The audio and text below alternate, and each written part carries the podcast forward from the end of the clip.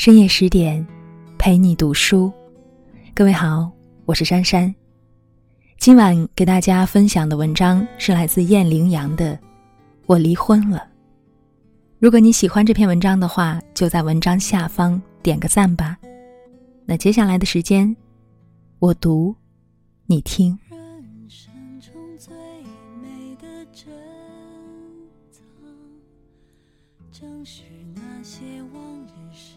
离孩子的周岁生日还有一个月，我在前夫的手机里发现了他所有的秘密。以前看小说，形容一个人极度悲愤时，就像被千斤的重锤狠狠击中头顶，整个人摇摇欲坠，像跌入无边的深渊。我以为那是文学的夸张，真的轮到自己，才明白，原来艺术。全部来源于生活。那一瞬间，我手抖的连手机都抓不牢。我坐在马桶上，浑身颤抖，心像被揉碎了一样，痛苦如潮水般涌来，将我淹没。那是一种无法形容的五味杂陈，心情混乱，但是脑袋却一片空白。我无法思索，无法接受，无法消化。我倒吸了几口气，告诉自己要冷静，要冷静。越是关键时刻，越是要冷静。然而，我不得不承认，我甚至有点不自觉的窃喜。这种窃喜来自于困惑了我很久的问题，终于被我找到了答案。我想起几年前看过的吉米的一本绘图本，上面画了一个精瘦的人挂在蜘蛛网上，旁边的配文是：“掉入蜘蛛陷阱的那一刻，我松了一口气，开怀大笑。”我听到自己的声音说：“恭喜你，再也不用担心掉进蜘蛛网了。”真相大白的那一刻，我的心情不全然是震惊和悲伤。我甚至有点开心，像是终于等到了一个等了很久的结果。我听到自己的声音说：“恭喜你，可以离了。”我轻手轻脚的回到房间，把他的手机放回原位，浑身哆嗦着爬回床上，躺到他身边。我把他的手拉过来，枕在头上，静静的等着天亮。虽然那一夜。如生孩子前夜一般漫长。很早以前，我就想过会有这么一天。我无数次的想过，这一天到来的时候，我会是什么样子。脑海里演绎过无数个或歇斯底里，或面若冰霜，或泪如雨下，或出离愤怒等版本。但他真的来了，我居然没有爆发。而是一反常态，转过身去，最后一次，充满疼惜的、温柔的，紧紧的拥抱了这个被我称为是老公的人。这个曾经让大着肚子的我在无数个夜里开着灯等他回家，却死等不回的人。这个我躺在产床上承受着撕心裂肺的疼痛，却根本找寻不着他身影的人。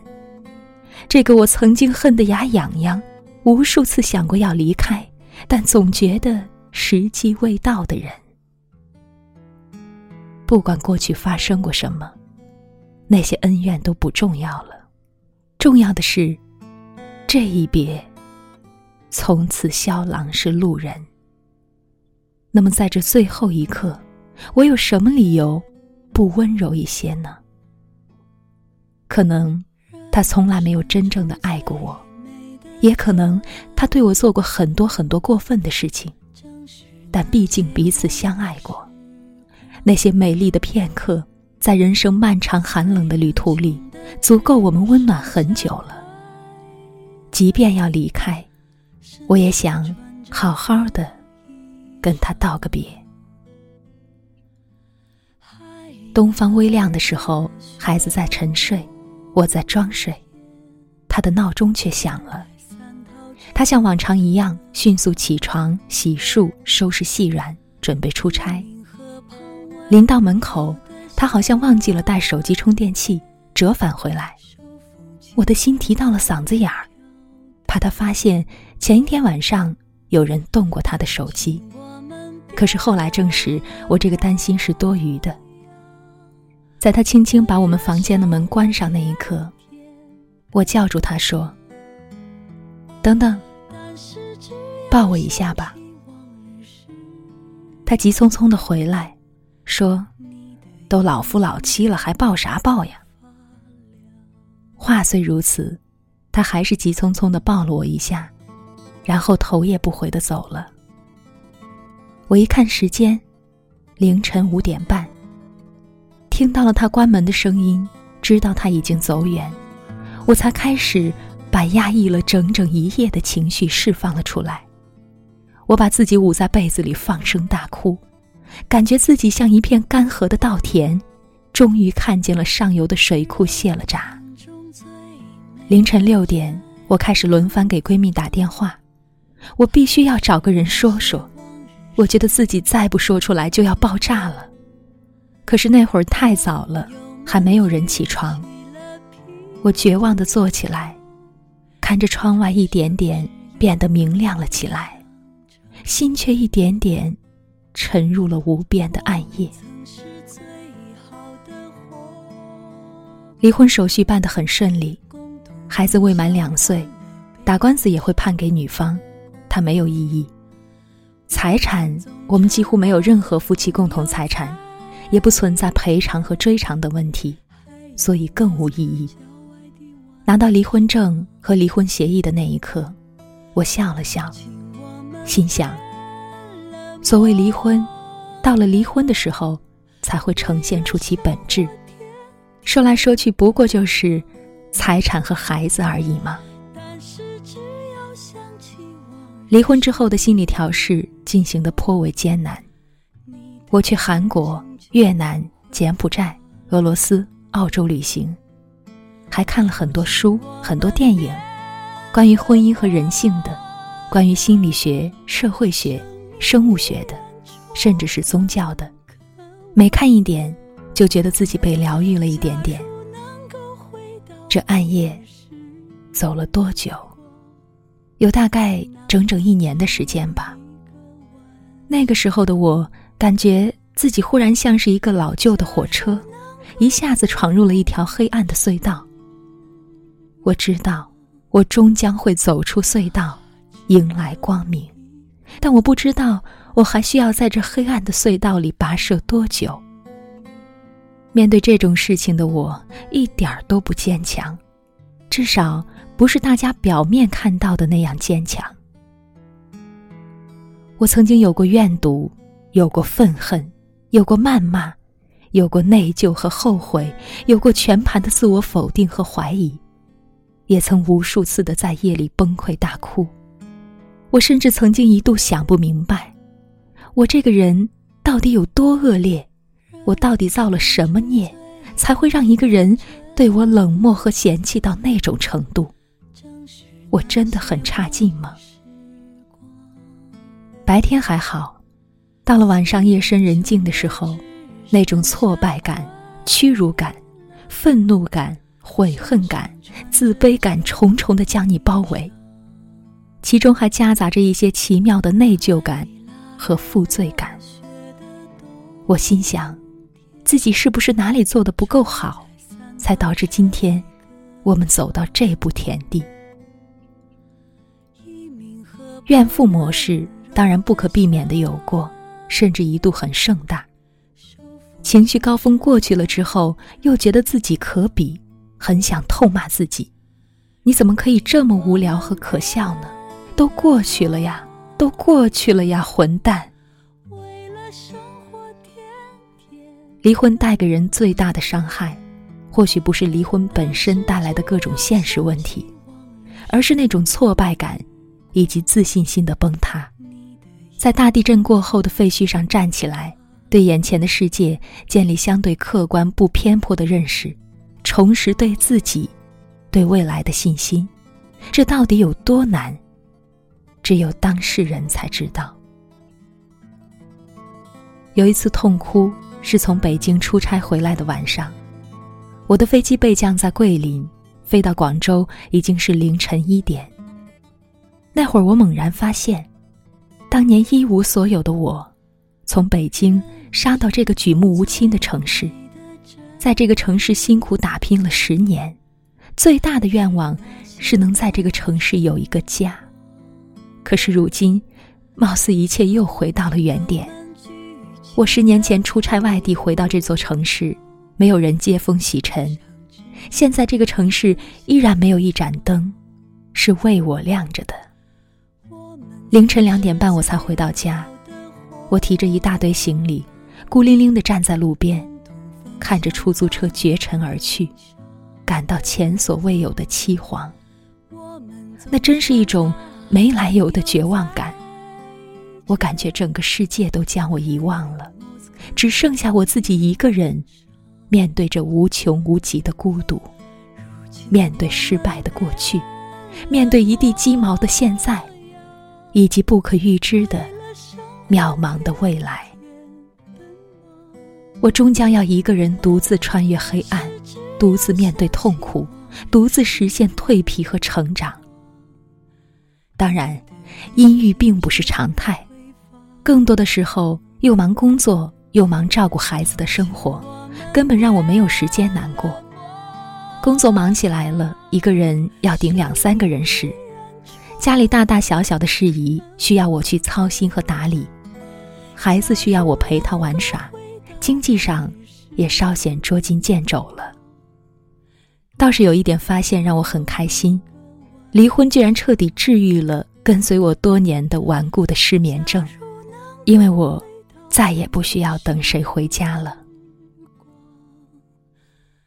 当阳光洒在身上，我第一次觉得，原来世界依旧如常运行，离婚了天也没有塌下来，而万物都有灵且美。给我一种新生命、新希望的感觉。我开始慢慢觉出单身生活的好，开始觉得离婚真的不是一场悲剧，它只是在结束一场悲剧。万事皆可原谅，谁人都可悲悯。慢慢释怀以后，我们甚至会很感恩对方曾经陪自己走过一程，也很感谢对方因为背叛或放弃。给我带来的历练之恩。若没有过去那段经历，我无法这么快实现蜕变，成长为今天这个更好的自己。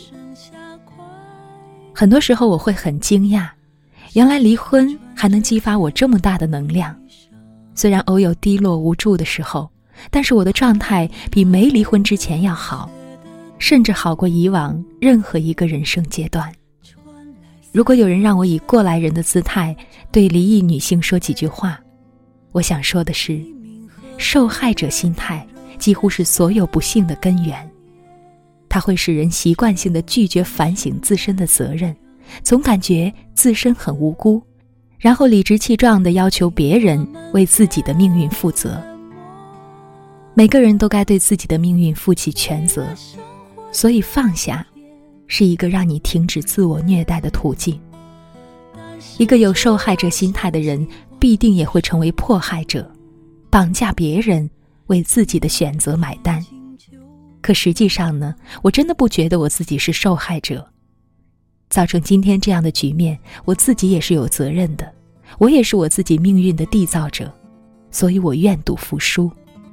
如果有谁期待我站在道德的高度来一场对前夫的控诉，或者讲述一个听起来无比震惊和狗血的故事，那你恐怕要失望了。离婚也是一场大浪淘沙，拼的是格局、能量、气度、眼界和悟性。事情已经发生，我们只能尊重和接纳事实。婚姻这事儿吧，就是选择与一个人，什么样的人，过一种什么样的生活，也就是一种生活方式。实际上，一个人也过得挺好。如果多一个人不能过得更好，那我宁愿不结婚。如果你连自己想要成为什么样的人、过什么样的生活都不知道，而且不打算自己去实现，却等着某个人来给予，别人都会拿走。不依赖于任何人，先弄清楚自己想要的是什么，最终总会吸引到那个人来到你的身边。而离婚这事儿，就是选择不与什么样的人过一种什么样的生活，这都是常态。就像选择跟不跟谁去吃火锅或者炒菜没有多大区别，只是影响范围广泛了一些罢了。在我的观念里，有些事情不过就是能接受或者不能接受，都只是个人意愿选择。我根本都不想站在道德的高度去指责谁，说你这么做是不对的，你应该怎么怎么样。有些事情你能接受，就找个同样能接受的人在一起。不能接受也是一样，找不能接受的人在一起。我一直认为，是爱的意愿和能力组成了爱本身。若婚姻中缺乏这两者，那么选择离婚是能给予彼此的最大的尊重。如果我没有眼光，善于选择，但求我能够觉悟，而勇于舍弃。人生就得学着忍住眼泪。去体会人面对命运时的无能为力，进而尝试着去原谅全世界，包括自己吧。前几天，老妈给女儿买了一个鸡毛毽子，我踢两下就踢不动了，随口就跟女儿说了一句：“妈妈不会踢，让你爸爸教你踢，他能踢很多下。”说完，我愣住了，我感到自己是切切实实的放下了那个人，那段关系。在跟人讲起他的时候，无情绪，无爱憎，只是单纯的去描述一个事实。的确，爱恨全消之后，我们对彼此而言，就像是在同一家酒店吃自助餐的两个陌生人，客气而疏离。有一次，前夫来接女儿，我看到长胖了很多的他，居然脱口而出：“哈，终于知道我们为什么离婚了。”因为一家不能容两胖呀。话说出口，我感到自己心里住着的那个爱调侃的二货又活起来了。在为了孩子和前夫相处的问题上，我是这么认为的：孩子是很敏感、很有灵性的生物，父母之间有怎样的相处气场，他完全可以觉察出来，你没法伪装，也伪装不了。生活在单亲家庭的孩子或许不大幸运，但是对他而言，更不幸的是离婚之后的父母依然互相鄙视，彼此交恶。父母是孩子首先接触到的人群，如果孩子夹在父母中间，感受不到温暖，至少不要感受到彻骨的寒冷和敌意吧。对于离婚的两个人而言，能为孩子做的也就是这样了。把离婚对孩子的伤害降到最低。这一年多来，我听闻了太多不幸：有朋友患癌，有朋友意外死去，有朋友的孩子得了重疾。这不由得让我再次思考：离婚真的是人间最小的磨难了，甚至小到不值一提。人生最重要的是什么呢？真的是爱情，是婚姻，是孩子吗？我想不是的。仔细想想，爱情、婚姻也好，家庭、孩子也罢，或者是牛逼的事业、无敌的美貌和才华，他们带给人的终极意义是什么呢？不是身体的快感，不是俗世的快乐，不是外人看到的美满，不是金钱的欲望，不是这些外在的。只有那些给你内心安宁、踏实、幸福、美满的，才是一个人精神内核的发源地。说穿了，无疑是爱，是希望，是内心的力量，支撑着我们每个独立个体在星球上生活。回到爱、希望和内心的力量，我对前夫想说的只剩下一句话：保重。我身边也有很多单亲妈妈，甚至未婚妈妈。我知道他们都曾有过执迷不悔的坚持，有过行行重行行的彷徨，更有过天长水阔知何处的无助。但是现在，他们都无一例外的告别过去，并努力让自己活得精彩。我不想说没有伴侣的他们一定都是幸福的，因为我不是他们。但至少现在的他们已经不再将自己置身于哀苦期待的境地。阿 Q 一点想，我觉得我们简直就是女性解放的先驱。在很多苦大仇深的妇女还裹着小脚走碎步的时候，我们已经光着大脚丫子狂奔在生活大道上了。我们当然希望能收获婚姻的幸福，但婚姻幸福是天时地利的迷信，它没有多少逻辑常态可循，要的只是一物降一物的绝对性。远方不是终点，风景在路上。与所有单亲妈妈共勉。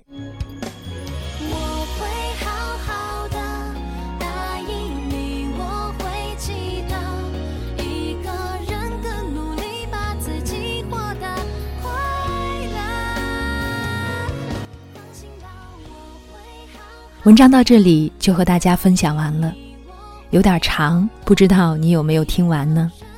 如果说一场婚姻真的变成了一个悲剧，我想离婚或许是最好的选择。人生会有很多路口，直路弯路，都需要我们自己走。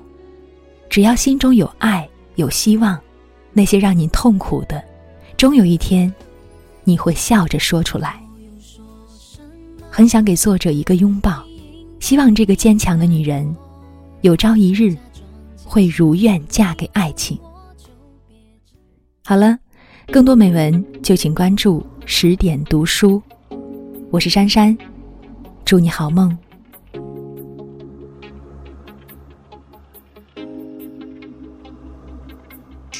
每天都会看到几架飞机在我的天空飞过。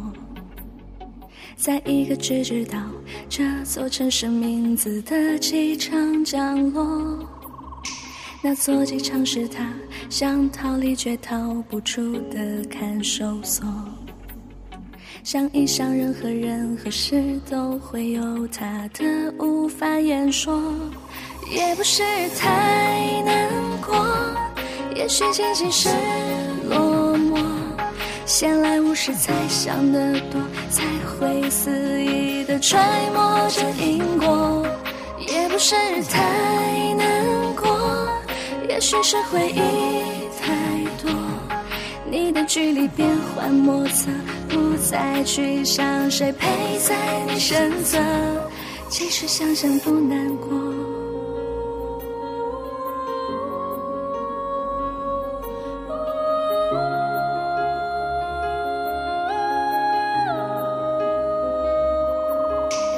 也许只是想要变成一只没头没脑的飞鸟，永远不争不吵，也记不得你口中所谓的好。流浪释然的事，让每个角落都充满着奇妙。想一想，任何人和事都变不成自己的想要，也不是太难过。也许仅仅是落寞，闲来无事才想得多，才会肆意的揣摩着因果。也不是太难过，也许是回忆太多，你的距离变幻莫测，不再去想谁陪在你身侧，其实想想不难过。